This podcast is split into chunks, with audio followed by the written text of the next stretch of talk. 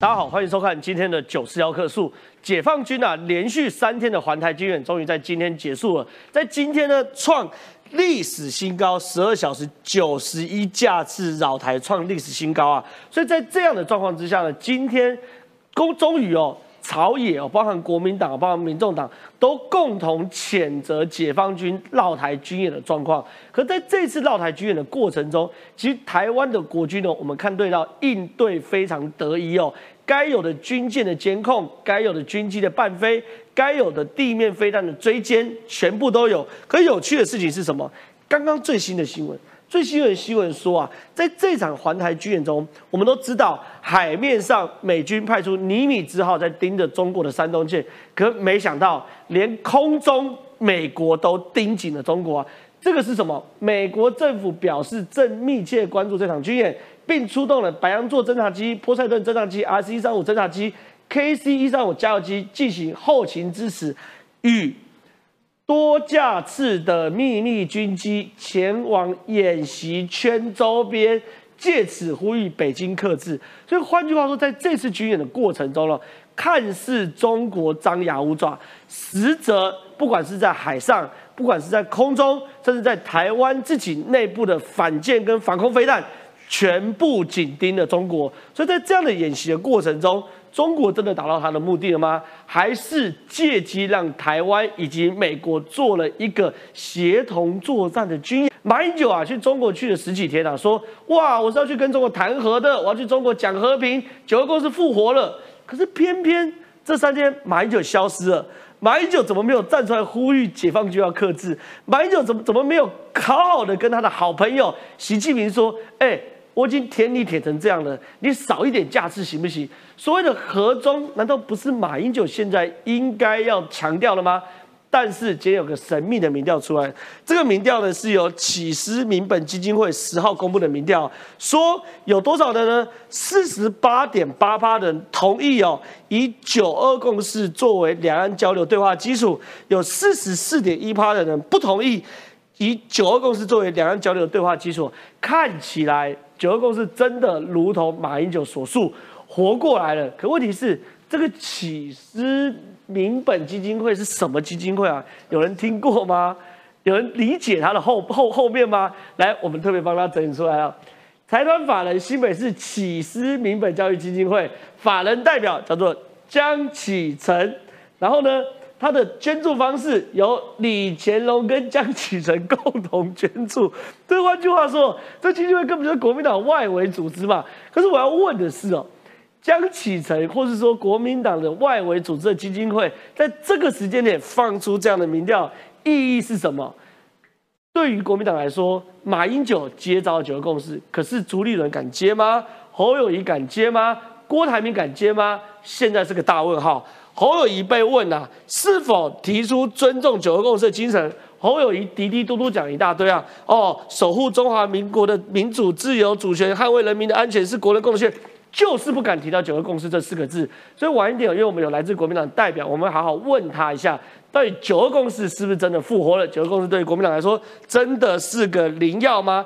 还有最后我们要谈到郭侯大战呢，郭侯大战很有趣。郭大战现在出现一个林传媒的民调，林传媒民调问了两题哦，台面上可能对于美国关系最好的人选是谁呢？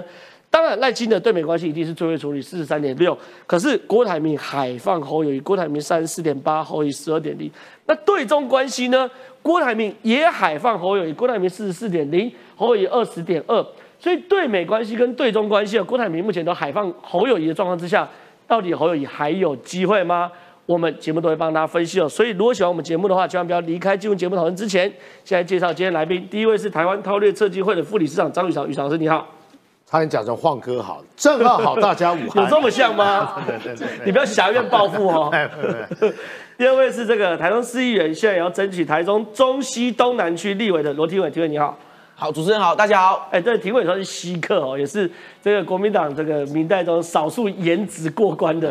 等下我们来严刑拷打他一下哈，看他能不能在这个内涵也可以过关。再是我们这个文山志玲王思琪，思琪姐你好，大家好。哇，这一次介绍两个美女，心情就很好。第第四位是台湾新政协会理事长，现在也要争取新竹立委参选的李延慧，延慧姐你好。好好好，大家好。好，我们请一下雨韶老师来到这个前面。那进入这个讨论之前呢，我们现在看一下，因为很难得朝野有共识。我来看一下今天早上新闻哦，朝野共同谴责共机还有共军的新闻。立法院代表台湾两千三百万人民向中国当局表达严正谴责与抗议，并要求中国当局立应立即停止对我国的武力恫吓。中国当局以军事演习为手段，欲阻止我国严守外交，屡次伤害台湾人民感情，严重威胁区域的和平安全。也违反联合国宪章最基本的原则。本共同声明代表我国人民对中国今年的严正抗议，并呼吁国际社会共同谴责中共当局的野蛮行为。哎，是宇超老师，当然了，哎。共机共中共环台军演第三天，共机十二小时九十一架是绕台创新高，这当然朝野都要去谴责。当然，我们给国民党这边按个赞。可是有趣的事情是，这次的军演哦，除了我们紧盯之外，美军也在紧盯。有趣的是这个新闻，中美军机台海。对峙对话曝光，美军机闯入演习区，解放军挂弹出击，这是什么？美国政府在刚刚哦公开说，正在密切关注这个军演，出动了白羊座侦察机、波塞顿侦察机、R C 三五侦察机，还有 K C 三五加油机进行后勤支持，与多架次的秘密军机也前往军演演习周边，借此呼吁北京克制。所以，老师看起来中国恰牙牙，看起来中国是到处都有军演，可实际上。陆海空都被台湾跟美国紧盯呢，一句一个成语呢就可以形容现在这个状态：螳螂捕雀，黄呃不，螳螂捕雀，看它捕蝉。我今天怎么了？螳螂捕蝉，黄雀在后。不是今天怎么是你昨晚怎么了？昨天我睡太饱了，难得晚上没有行程。螳螂捕蝉，黄雀在后了。你意图包台湾饺子啊，但是呢，你已经被人家反包围了。是这些军机型号有三个很重要的美港，第一个什么？白羊座是 EP 三呐，波塞顿啊是 P 八 A 啦，RC 三五侦察机，这是什么意思呢？去年裴洛西来的时候，我看到呢有一篇很重要的评论，说呢这是天上掉下来的礼物，什么意思呢？是你做演习，比把你家的家当呢都拿出来，对，对美台来讲。刚好是捕捉呢，你军事机密或是呢性能参数最好的机会，刚好是收集资料的好时机。没错吧？我们说我们做实验需要参数嘛？对啊，做战场军营一定要了解你的战术作为，搭配你的军机或是军舰的相关的性能。所以你可以发现前三种啊型号都是电侦机，对，电侦机就是用来抓你的什么，捕捉你的所有的参数，你的参数嘛。好，这是电侦机嘛？第二个什么？不回去的啦，因为你看到 K C 一三五嘛，对不对？一直在这边绕。因为大家都知道啦，如果要来支援的话，有两个基地，但是呢，都大概一千公里左右。对。第一个是什么？冲绳的加手纳。对。第二个是呢，关岛的呢那个基地嘛。我们说刚好第一岛链、第二岛链最主要的两个基地，但是起降基本上就没办法及时啊。对。我抓完了参数之后就回去了，除非呢你是用接力大队的方式。但是你出现 K C 一三五的概念是什么？这里说很清楚，后勤补给跟支持嘛。对对，最好是一些同样型号的飞机啊，不断的去补充它的参数嘛。对，比起呢接力大队呢接一棒接后一棒回去再分析这样数据来得及时，因为这个飞机直接可以把相关的数据传回基地吧。我说的是安德森空军基地，我说的是在关岛的，或是加手纳，或是普天间。及时在现场做转播、开直播的意思啦。还有呢，最有隐藏版的，对，多架次秘密军机也前往演练。刚才上节目之前呢，什么东西啊？他这边写，除这这都直接讲型号哦。对啊，这就就特别补一句，还有多架次的秘密军机也前往演习圈周边呢，把它包围住，包饺子。就昨说的嘛，那个广告台词啊，哇，我抓得住你。但你抓不住我，是这不是 F 十八啦，这也不是 F 三十五啊，F 十八基本上又不是逆中战机，对他可以公开讲啊 F 三十五不是用来缠斗用的，对但是呢，最有可能是什么呢？两个都兼具的就是 F 二十二，是。这话都讲这么白了，就看老公你你你你知道我这是什么吗？你还是啊摸摸摸不摸不着头绪的时候，那才叫做宿醉这会吓到哎、就说没错。如果老公的雷达只发现说有一群这个什么侦察机、电侦电侦机，现在靠这新闻稿会吓到哎、没错，也就是说呢，我随时呢，这里面呢，除了捕捉参数之外，当然还那是战术上的，还可以去测试中国雷达的能力。没错，没错，没错，你到底有没有抓到我嘛？对你到底有没有抓？我已经看见你了哎 watching you。但是啊，你有看见我吗？没有嘛？猜猜看这是什么？但答案呼之欲出了吧？这就表达什么？双方在呢军事科技上啊，基本上是差好几个档次。接着有政治效应，什么叫政治效应呢？美国都主张啊自由航行权嘛，是你现在呢把这个南海啊跟台海当做自己的内海，我用具体的行动打脸马英九。哎，你不是说什么我航母落后他二十年啊？理你知道啦。你不是说首战集中在，美军不会来，对一演习啊视为准战争状态嘛？是我们一定要这样思考嘛。啊，你来了，我随时都来啊！我是拿这样的档次、这样的内容给老共看，给呢在地协力者看。是啊，很好笑的地方是啊，哎，啊，美国、哦、做这些动作之外，也不忘干嘛？双方也有文化交流嘛。解放军向美军喊话的原文就只能这样子被我们国军监听到啊！对对对，美国军机这什么？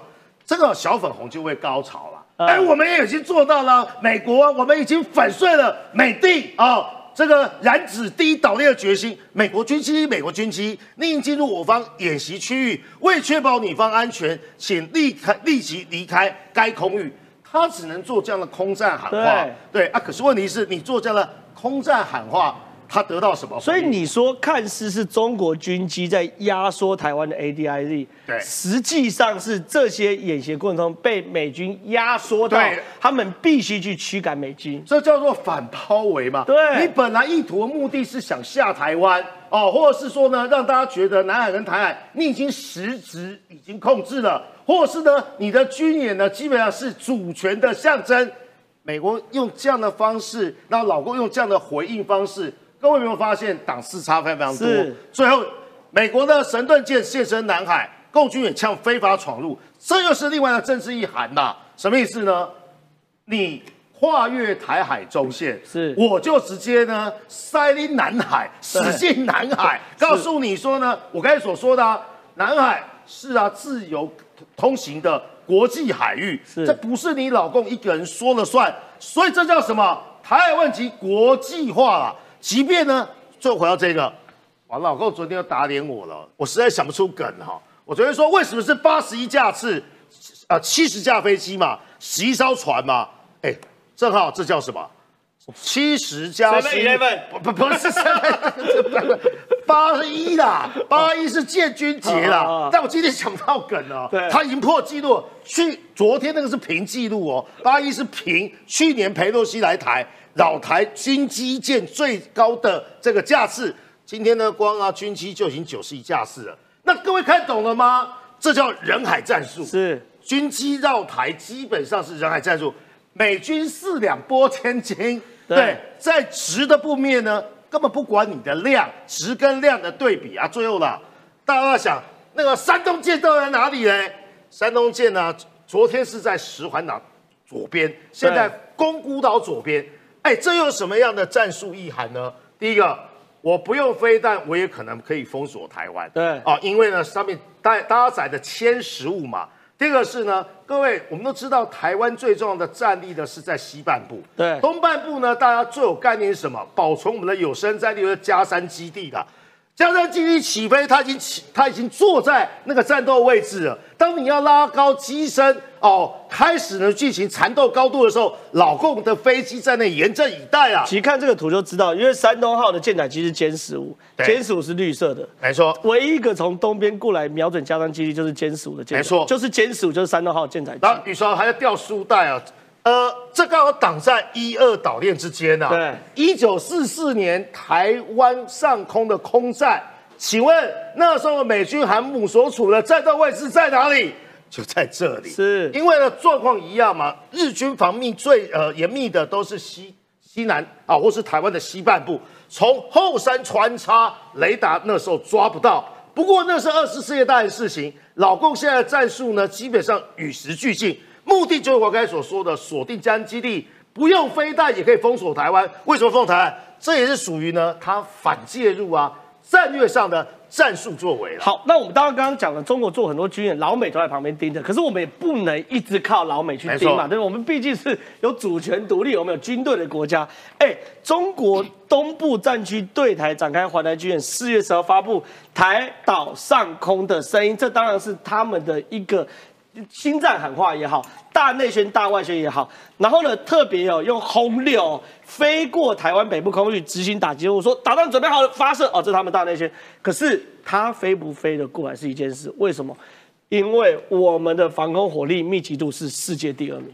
呃，还好宇韶老师的记性蛮好的哦，在去前年他们也拍了一个从那个什么 The Rock 那部电影叫吧，已经忘记了，史恩康纳演的，中文忘记了。剪辑下来说呢，空六轰炸机起飞，大国亮剑。对，所以呢，那时候被李胜浩等，还有我等人抓包说啊，里面的影片都是好莱坞的剧情啊。还有呢，大概二零一九年啊，过年的时候呢，他们也拍了这个，就被台湾的网友打脸。他拍什么？我的战机绕着你宝岛飞。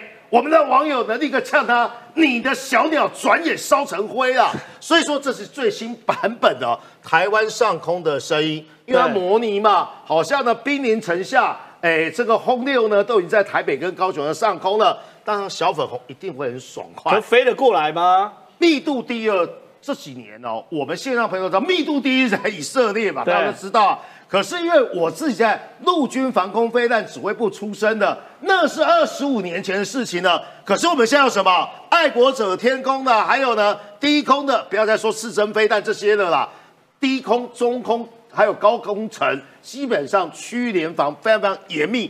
你做这个大外宣自嗨自爽可以，但是呢，你飞得过来吗？最后这个最搞笑了，是我只听说过精卫填海啊。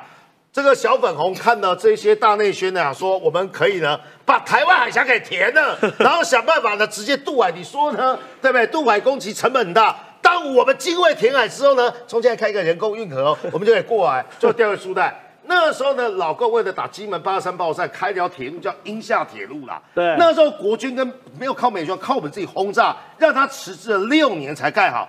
现在在光天白日之下，你以为这是土方工程哦？挖了废弃土啊，就倒到台湾海峡，这个真是他异想天开。请问呢，填完退一万步，填好之后，你跑得过海吗？请问跑得过之中不会被锁定吗？小粉红，你们好傻，好天真，也好可爱啊！好，非其实非常谢谢于老师。接下来我想问一下十七姐，因为老公这一次的这个军演，其实懂懂行的就知道。他这种看似绕台军演，实际上是很危险。山东号其实是拿命在搏的，因为他山东号在这个位置哦，其实基本上是台湾跟日本的对舰飞弹的这个交叉火网的中心点。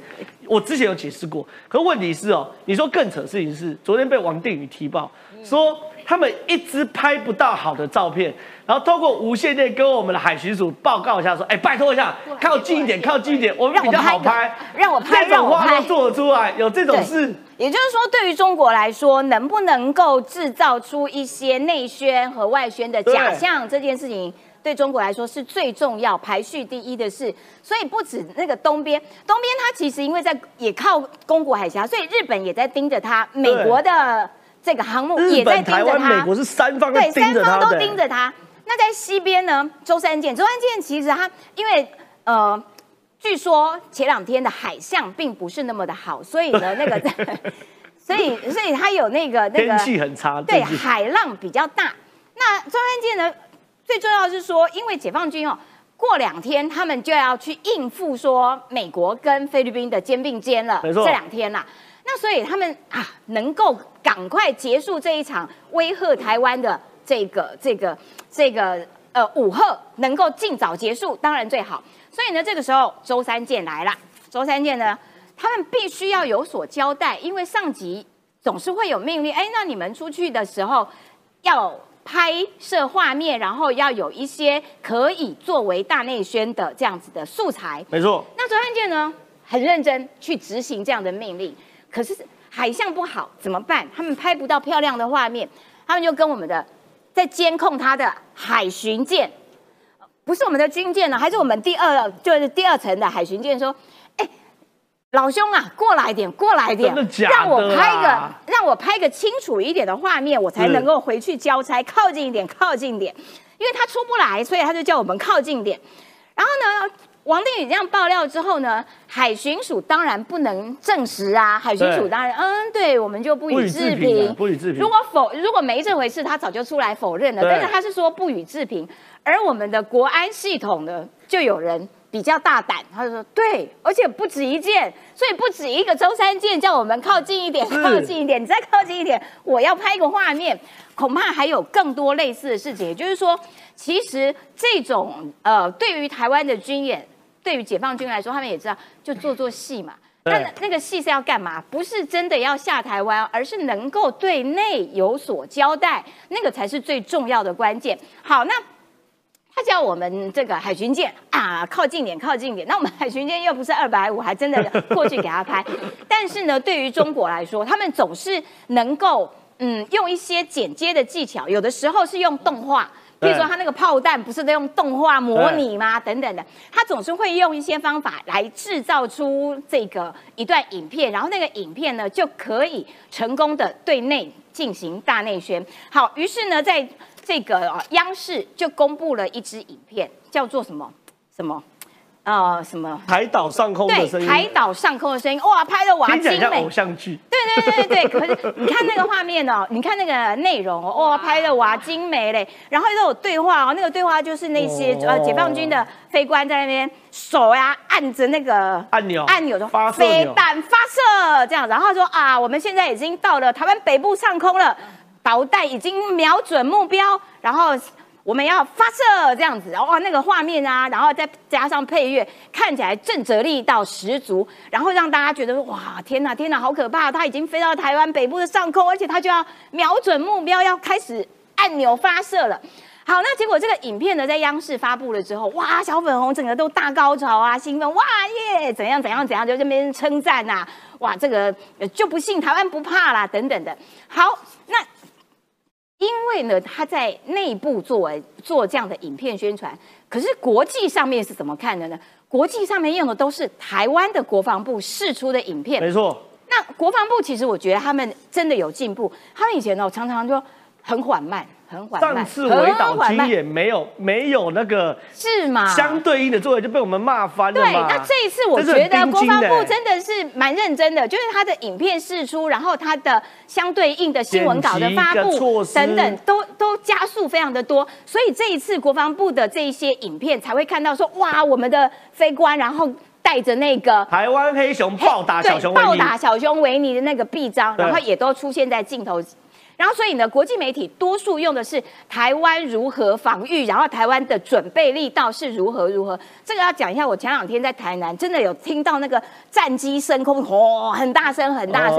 然后台南的朋友都说，那个其实听到那个声音反而是一种安全感，对你不会嫌他说哇战机声音很大，反而是增加你的安全感。好。回到话题，就是说，哎，国际上面都用国防部的，那这个对于中国来说，哎，不行啊！我弄了一支这么精美的影片，我就是要做宣传的，结果都没有人用。结果你知道他们想出多贱的贱招？他们的贱招呢，就是就是透过台办系统的新闻处，然后联络了台湾几家，嗯，平常关系较好的，各位明白我的意思？关系较好的媒体说，哎，就用我们这个什么在呃台。台呃，在台湾上空的声音啊，对，之类台岛上空的声音这种影片，然后结果呢，有一些媒体就真的照单全收，就把这整支影片全部高清无码，然后全部全程直播，一点这个一点国家意识都没有，一点羞耻感都没有，一点版权意识都没有，那是人家的啦，好不好？不可以这样子啊。然后呢，就。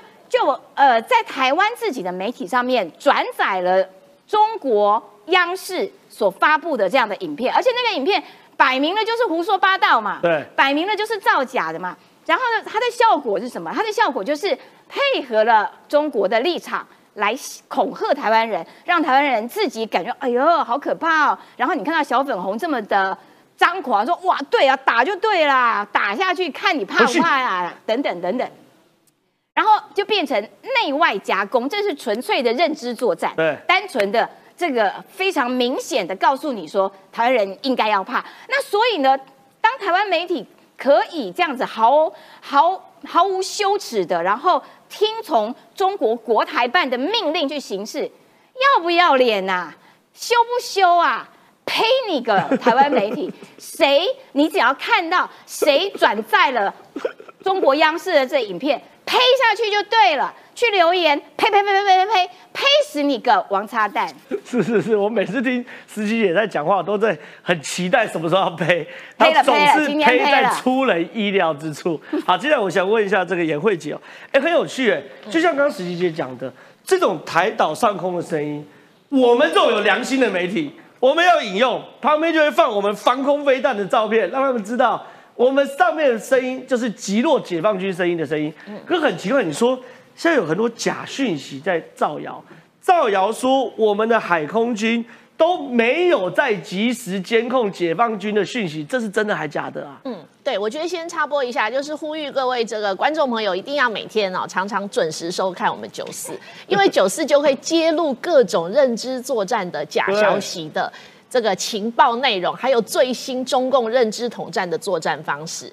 那刚刚说的这个浩哥说的这个假消息哦，其实有这新闻就是对，其实被国防部抓到了，就是有查到。就是有一个新闻出来啊，说什么哎，好像里面啊，这个军队内部有人这个呈现出报告，说什么监控共军的状况啊，呃，什么海军空军都不认真啊，没有依照实况来监控啊。然后呢，但是经过查证之后，发现这个是假消息。然后国防部再三的。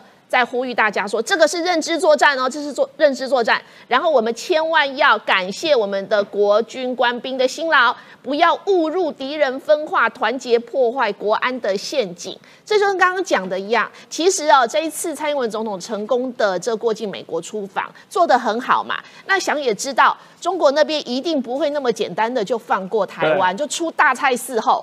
那大菜呢？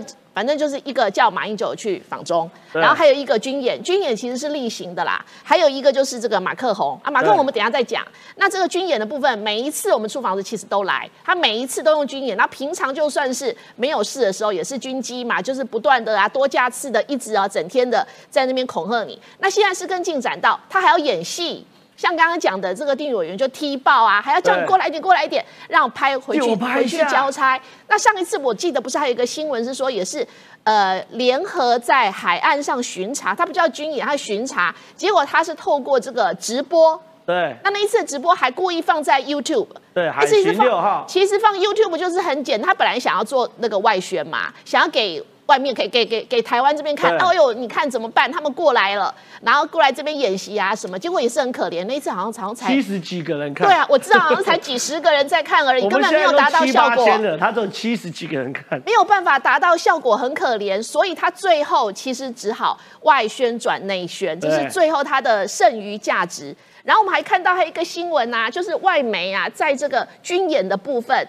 那这中共的汪文斌他开记者会嘛，然后结果那个外国媒体路透社的记者就问他说：“哎，你这样子在恫吓台湾哈？那你这样是不是借着军演在威胁台湾？啊，其实这是这怎么看？这就就对啊，这表示就是国际怎么在对啊？国际怎么看你军演这件事情？啊，你军演不是就是在恫吓台湾吗？”汪文斌还反驳说：“问的荒谬。”所以他他是演戏演到走火入魔了，你知道？还说你不可以这样问。这样很荒谬，然后很假，还是我不明白你提的这个问题到底是根据什么样的逻辑来判断的？所以我觉得他整个作假，作假到连国际都看得出来，台湾也都看得出来了，但是他自己还要硬演下去，还要叫人家来帮忙演，真的是很可怜。他有什么好不不对啊，其实他本来不是就是他这不就他的目的吗？他的目的他不讲，然后他还要包装起来，我觉得这真的是很荒谬，而且很可笑啊。那最后要来提一下那个马克宏，法国总统马克宏，他去他去中国之后啊，结果呢，哦，大力的赞扬这个中国，还跟这个全世界的媒体说，我们欧洲不要随着美国起舞，我们不要介入这个美国跟中共之间的这些军事的这些哦，在战略上面的问题，那我们欧洲要自主。结果呢，话一说出来，欧洲每个国家。的舆论一面倒批判这个马克龙总统。马克龙被骂爆了，马克龙这次去见中国，带了一大票的企业家，是中国一次跟他订了一百六十架的空中巴士 Airbus Air Airbus 的飞机，对，订完之后，马克龙就说了，我们欧洲不该介入台海事务，马没上被骂爆、没错，浩浩说的对姓啊。马的都很不会顾哈。对，两个都姓马，刚好两个都姓马。他买的哈，他跟这个中国签订的这个合作的条约里面是一百六十项。一百六十架民航机哦，还不包括这个空中巴士。那他们有双方有三十六家企业签了十八项的合作协议。那我要跟大家报告一个数字哦，在去年二零二二年的时候，中法双方的贸易额，给大家猜猜看有多少？中法双方的贸易额哦高达五千四百一十六点七亿人民币。对，那我看五千四百多亿换算成台币多少钱？两兆多啊对啊，两兆多哎、所以这是一个很大很很大很大很大的肥肉啦。我觉得这用这个哈来证明、来说明马克宏这一次他的言行啊，这非常非常明显的嘛。马克宏、马英九、马斯克跟奥巴马都是一样的货色。对，就他他一讲之后，你看欧洲，他马上就有一个这个呃三十多位的对华政策跨国议会联盟。马上跳出来发出联合声明说，马克宏讲的话不代表欧洲的立场，马克宏没有办法代表欧洲。马克宏他的意见连法国内部都不接对受，，这三十多个议员里面也包含法国的议员，第一时间在外交呃法国议会的外交委员会就跳出来反对马克宏，那当然还包括很多其他的国家。然后呢，这个议员们说呢，他们要确保北京对台湾的进犯立场会在国际社会上收到他应得的敌对回应，不要让全世界误会说欧洲就是像马克宏讲的，所以对马上第一个跳出来打脸。打脸马克宏，欧洲打脸马克宏，其实连美国都有哦。大家不要忘了，在自由民主联盟的国家里面，美国是最重要的，他是大老大嘛。所以美国的共和党的一个议员他就跳出来说：“哎，奇怪了，马克宏怎么可以这样背弃我们自由民主联盟大家的共识？如果是马克宏法国要做这种事情的话，那我们美国是不是也要考虑收回对欧洲的援助？”对啊。我觉得，我觉得马克宏这个做法真的是啊，就是炒短线。我坦白讲，马克龙的宏的做法，他当然是法国总统，可是我觉得我们外交部要正式抗议马克宏的做法，他凭什么来介入台海之间的事情？是他也没有资格说嘴对，他就是为了刚刚讲了嘛，那个两兆多、两兆多的利益摆在那里。我觉得这些东西就是要明明白白的讲出来，让大家知道，就会知道说，其实现在国际社会大家一面倒的共识还是一样，非常的有台，非常支持台湾，甚至现在其实我们都根本不用到处去拜托了，也不用讲什么话，大家看到这个反应，第一时间看到马克宏，第一时间马上就跳出来，马上就来声援台湾。对，这个就是摆在眼前很清楚的事情了。对，所以其实马克龙这件事情，其实坦白讲，我心中是蛮愤怒。当然我知道我们台湾跟法国还是有一些有邦谊啊，所以我建议这件事，第一个外交部要正式去做抗议哦。第二件事情，法国内部有非常多不同意马克宏论调的声音，我们要尽可能让这个声音被发出来。坦白讲，马克宏这一趟是卖掉了他的 Airbus，也卖掉了台湾，对于我们来说当然不能接受。好，接着我想问一下这个庭委哦，但问庭委之前，我们先来看一下这这件事情。这个新闻很有趣，因为马英九这次群中国访问回来后，他很得意嘛，说九二共识活过来了。他说九二共识活过来的时候，当然他光是他讲活过来。是不够的，需要有科学数字来支持哦。马上就有科学数字出来了。最新民调与五成认为美中等距四十八点八八帕，九二共识为两岸作为交流基础。哎，我今天早上看着这个新闻，我吓一跳哎！台湾什么时候有四十八点八趴的人认同九二共识？就一看细节。请问您是否同意以九二共识作为两岸交流对话基础呢？哎，非常同意的有二十六、二十五趴，还算同意的二十三趴，不太同意的十趴，完全不同意的三十三趴。总计来说，同意的四十八点八，不同意的四十四点一。哎，碾压哎！第一次我看到九二共识竟然赢过同意，赢过不同意。可有趣的，谁调查的？是启思民本基金会公布的民调。启思民本基金会是谁的？哎呀，我特别帮大家找出来。财团法人新北市启思民本教育基金会法人代表江启臣，捐助方式由李乾隆国民党前秘书长江启臣共同捐助。然后他的民调方式怎么调查呢？这也很有趣的，大家都是行家，会看我们九十号课数说。本民调由启思民本基金会执行，透过脸书广告发售问卷，于四月七号到八号，针对二十岁以上网络人口发放一零八八份有效问卷。于老师简单说一下，你有提供用脸书广告发送问卷这种东西吗？我们只要说一句话，叫脸书有演算法哈，你发给谁？对啊而且呢，我怎么都没有收到呢？如果我收到脸书广告，我可以推播给偏蓝的啊。对对对对，所以说 Mega 是除了演算法之外，还可以下广告嘛。那受众是谁？这东西呢，某个程度上是属于呢信度跟效度都有问题。你捞到的人，基本上就是支持你那些人嘛。所以说这个民调参考用啊。好，那我想问一下提问，因为现在我问问你的问题，第一件事情是，哎，九二共识真的在你们蓝营中，尤其是年轻一派认为活过来了吗？是今年可以作为神主牌的事情吗？第二件事情，如果活过来了，为什么侯友谊至今都不谈九二共识？被问到是否提出尊重九二共识的精神，他不回答、哎，他说守护中华民国民主自由主权，捍卫人民的安全是国人共同的心脏。为什么好像只有马英九对于九二共识是一头热呢？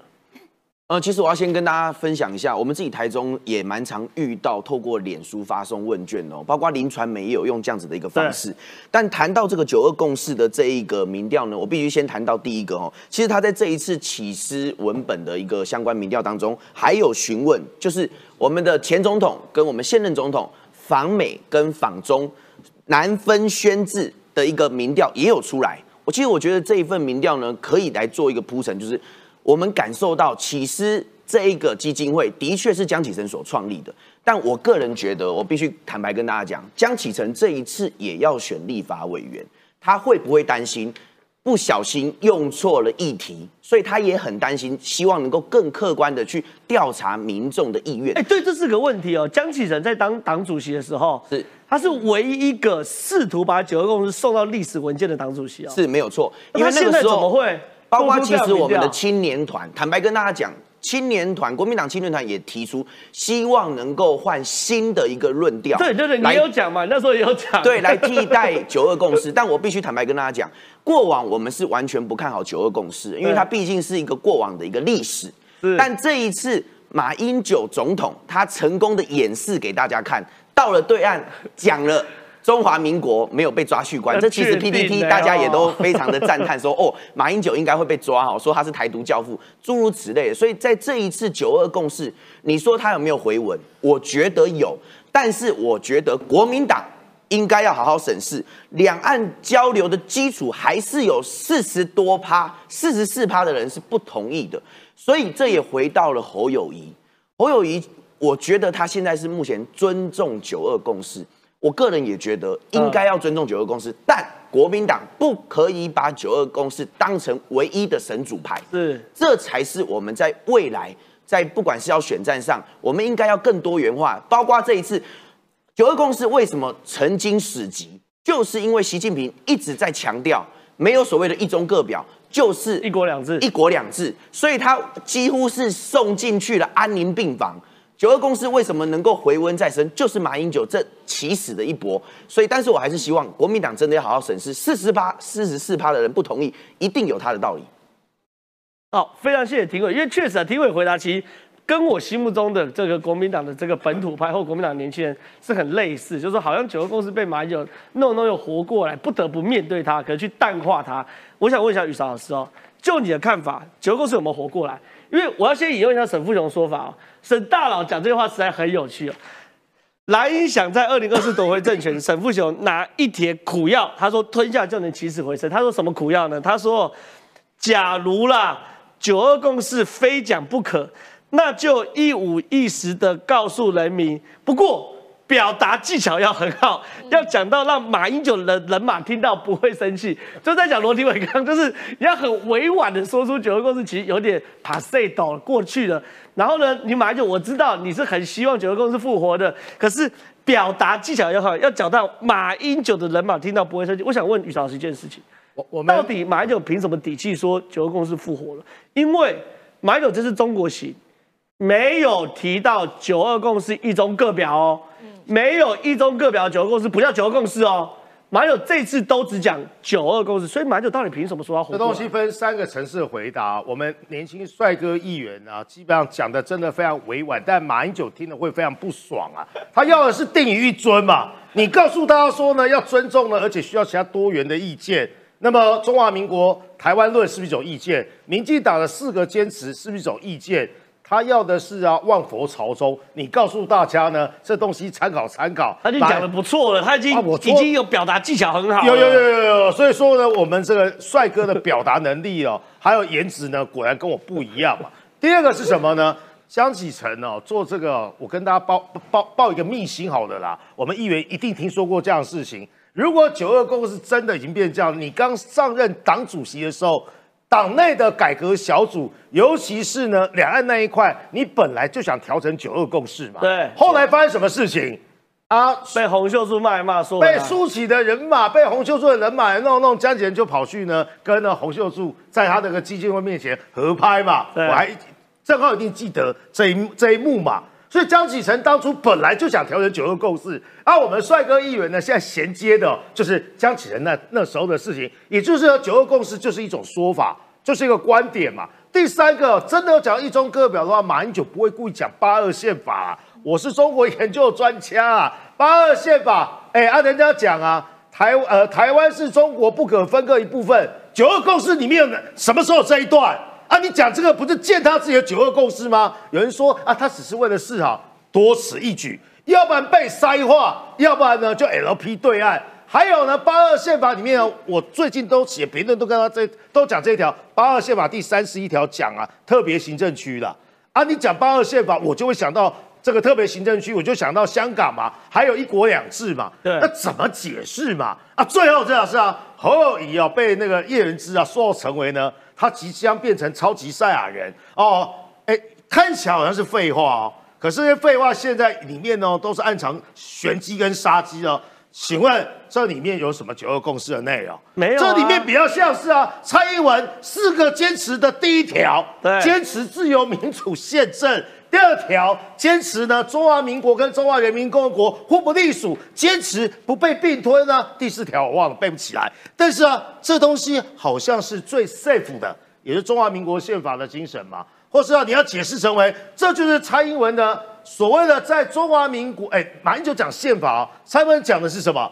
宪政体制，宪政体制包含中华民国宪法、中华真宪法最后条文，还有两岸人民关系条例，还有呢大关视线都讲得通嘛。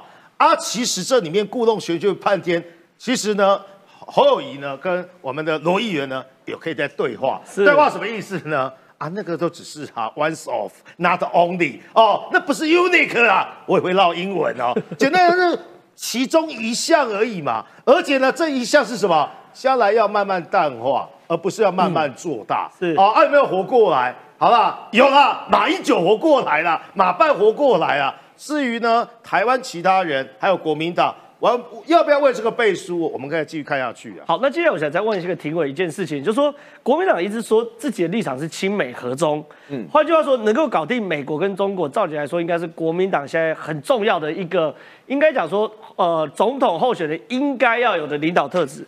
今天林传媒做出一个民调，零民调是四成三民众认为赖清德最能处理对美关系，四成是认同郭台铭对中最在行。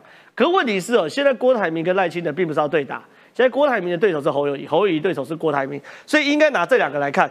目前台面上可能未来台湾总统候选人中，对处理对美国关系最好会是谁呢？当然赖清德最好。可可怕的事情是郭台铭不低呀、三十四点八，赖清德四十三点六，侯友谊只有十二点零，那郭台铭足足是侯友谊将近三倍。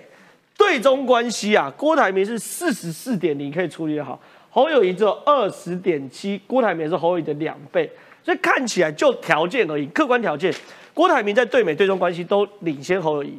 可是现在蓝营的基层到底是怎么看的？怎么有的挺侯，有的挺郭？到底整个大氛围是处于什么样子的状况？其实基本上完全不意外哦，这份民调，因为呃，当然，郭台铭董事长在美国跟在台呃台台湾，甚至是中国都有相关的一些产业哦。我想他们在这样子的一个经商过程当中，有他的人脉，有他的一个呃人设，所以为什么他这一次他所呃宣告的，他希望能够打造台湾的 CEO，我想他的人设是设定的非常的厉害哦。对那有他的他的一个竞选步调。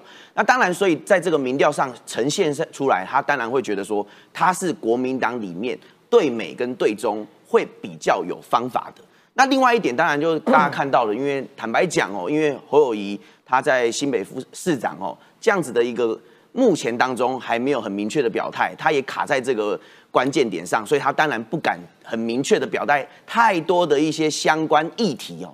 最近他有提出了两岸的一个哦处理方式三 D 嘛哦，那我大概有知道一下哪哦。三 D？这个我就不提了啦。背得出来，我背不太出来，对不起，我背不太出来哦。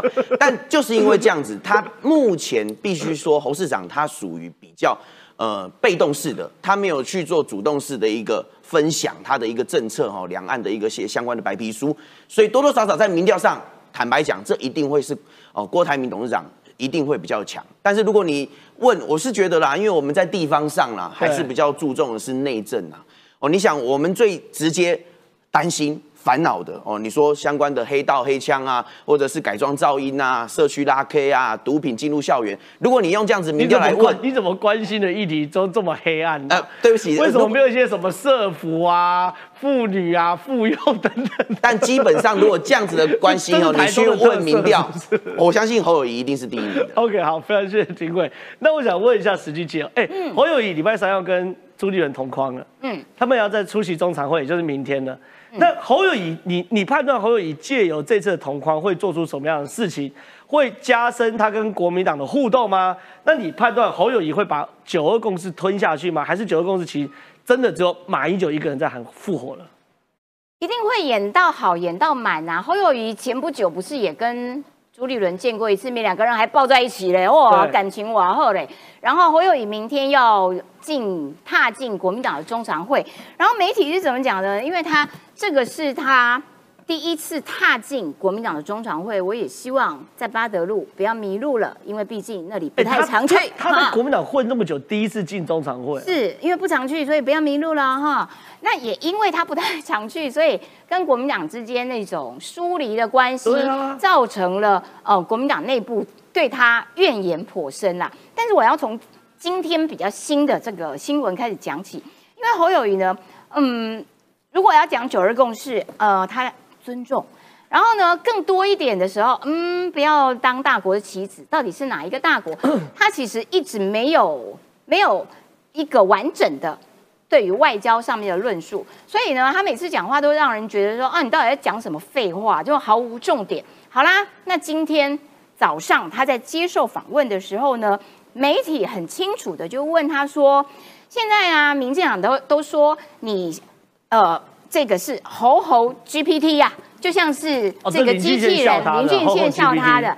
嘿，那呢？你对于这个还有说你是空心草包啦，比韩国瑜还要低阶啦？那请问市长，你对这个有什么样子的看法吗？你知道侯友谊说什么？侯友谊说，这个 Chat GPT 的执行长哦。Chat GPT 的执行长说：“哈，这个我们不可以忽略这个城市的影响力。它哦，这个尤其在劳动力、选举啊、散播假讯息啊，哦，这个政府都要来预防。你有事吗你？你有没有问题呀、人家在问你说你是个草空心大萝卜，你比韩国瑜还不如，你讲话就像到这个录音带一样，你对简直就是机器人式的回答。然后他竟然在就证明给你看什么叫机器人。他对，他就再一次的证明，对我就是猴猴 GPT，我比这个 Chat GPT 还要更不如，我更空心、更草包。我的天哪！人家给你一个做球的，人家做一个球，让你好好的回答。我跟你讲，我绝对不是那个。然后呢，我更有料，怎样怎样？譬如说我什么时候就要公布我的两岸政策？譬如说什么时候我对于什么什么什么政策有什么样的看法？啊，马英九这个访访中，我也打算在什么时候做一个一次性的回应等等的。给你一个球，你还不会接，你还在那边讲说 Chat GPT 的这个发明的人强调哦，这个哦，会会增加劳动力。对你这个哈、不要忽视它的重要性，赞哦！你在讲什么东西啦？那所以你等于哎、我觉得这是他幕僚帮他设定，所以他幕僚有很大的问题。不要都推给幕僚。所以你作为一可个主能知道帅，Chat GPT 的执行长有讲过 Chat GPT 会增加劳动力哦这种事。可能他的幕僚有告诉但幕僚有他很大的对问题但是你自己是那个首长嘛，你是要选总统的人嘛，你你自己毫无主见，然后接了一个球之后，你就用一个白痴的方式，然后去回应吗？你这样子是凭什么跟郭董去去争这个后这个提名人啊、我看了都替你捏把冷汗啦、就是真是糟糕糟透了。说你草包还真的是比草包还不如，对你真的比韩国瑜还不如。对韩国瑜起码好笑，韩国瑜起码会创造出一些新的新的词，漱口杯跟大海。对塞子跟什么什么什么鬼？那可是你连这个都没有的时候，我我会觉得实在是太扯了。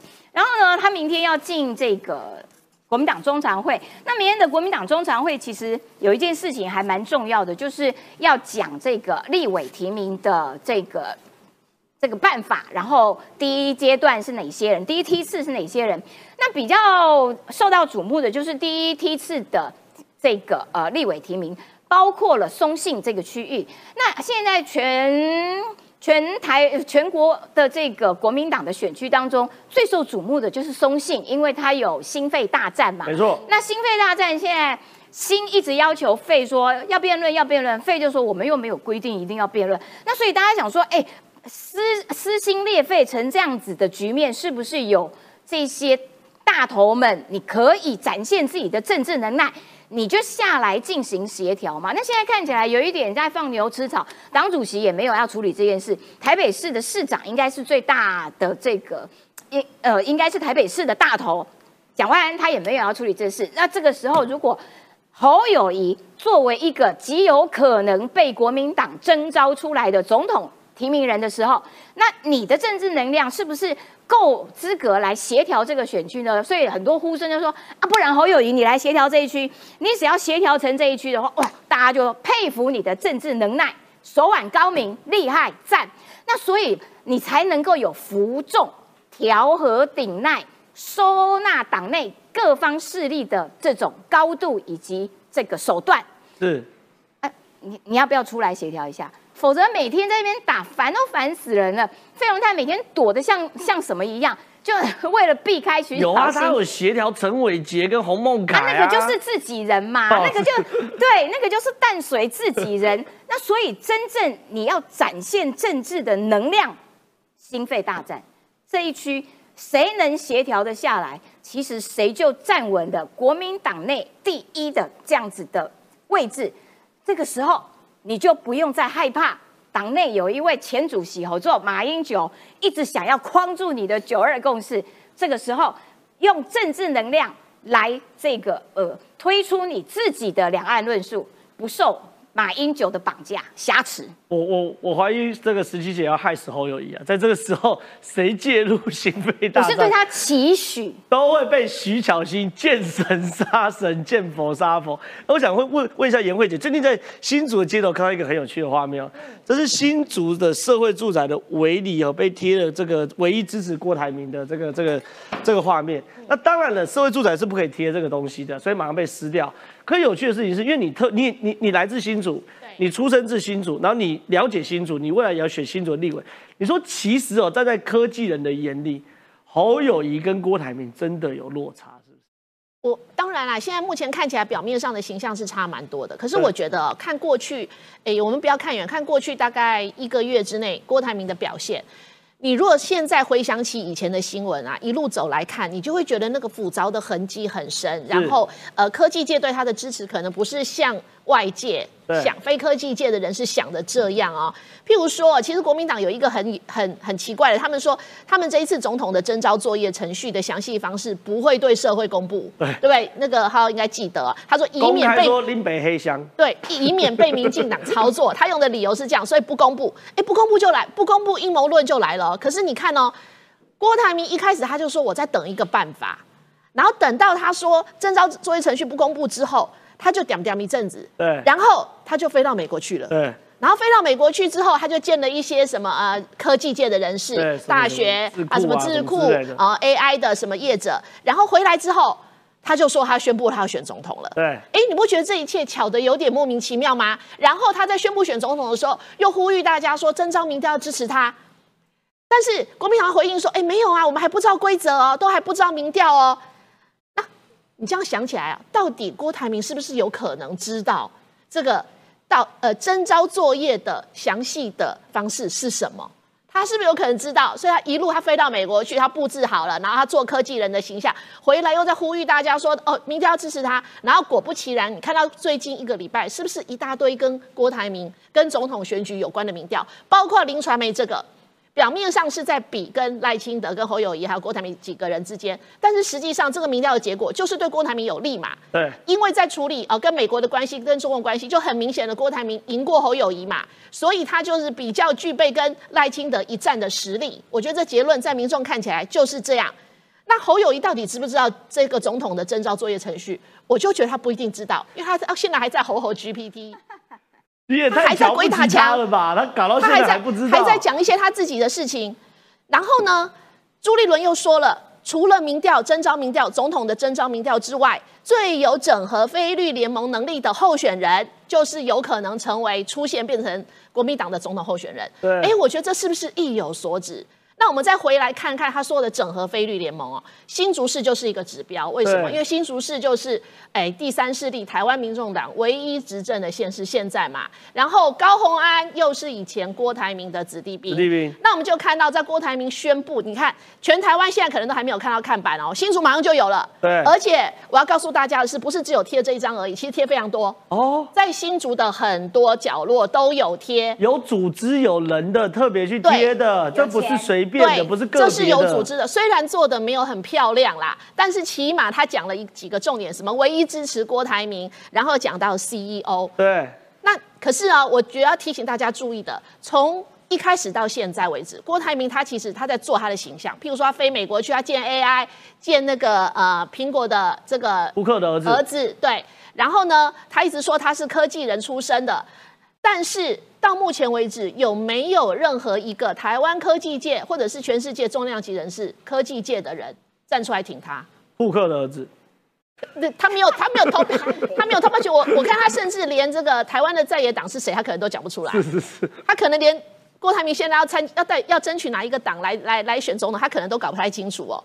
所以这些事情到目前为止，你看哦，上个礼拜郭台铭还特地到新竹来参加了一场那个刘阳伟，就是对红海的董事长刘阳伟，他被这个阳明交大这个颁荣誉博士的这个颁奖典礼。那你想啊，荣誉博士是颁给刘阳伟，然后高虹安因为是在地的市长嘛，阳明交大就在新竹，所以他也受邀参加。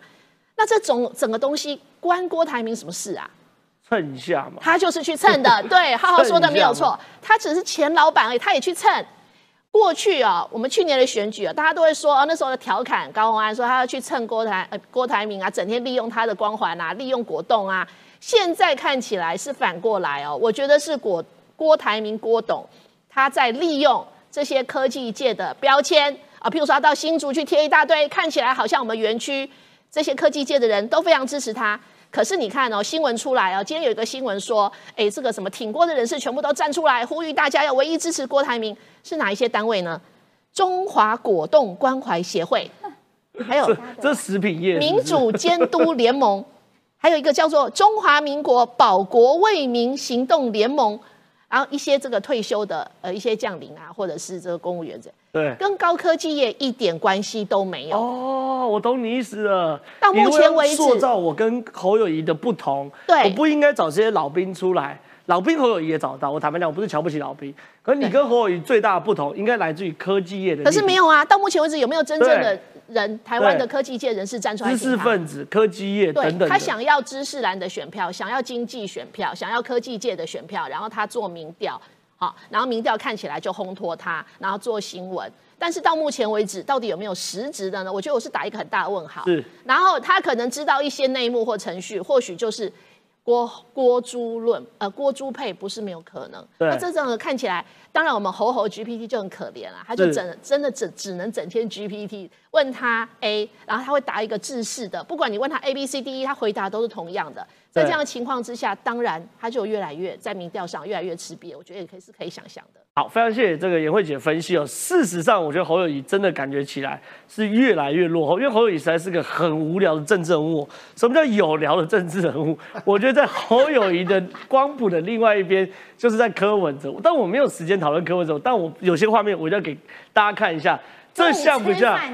这个画面一定要给大家看一下，在结尾大家笑一下，像不像？我不要讲土包子，几十年前的长辈。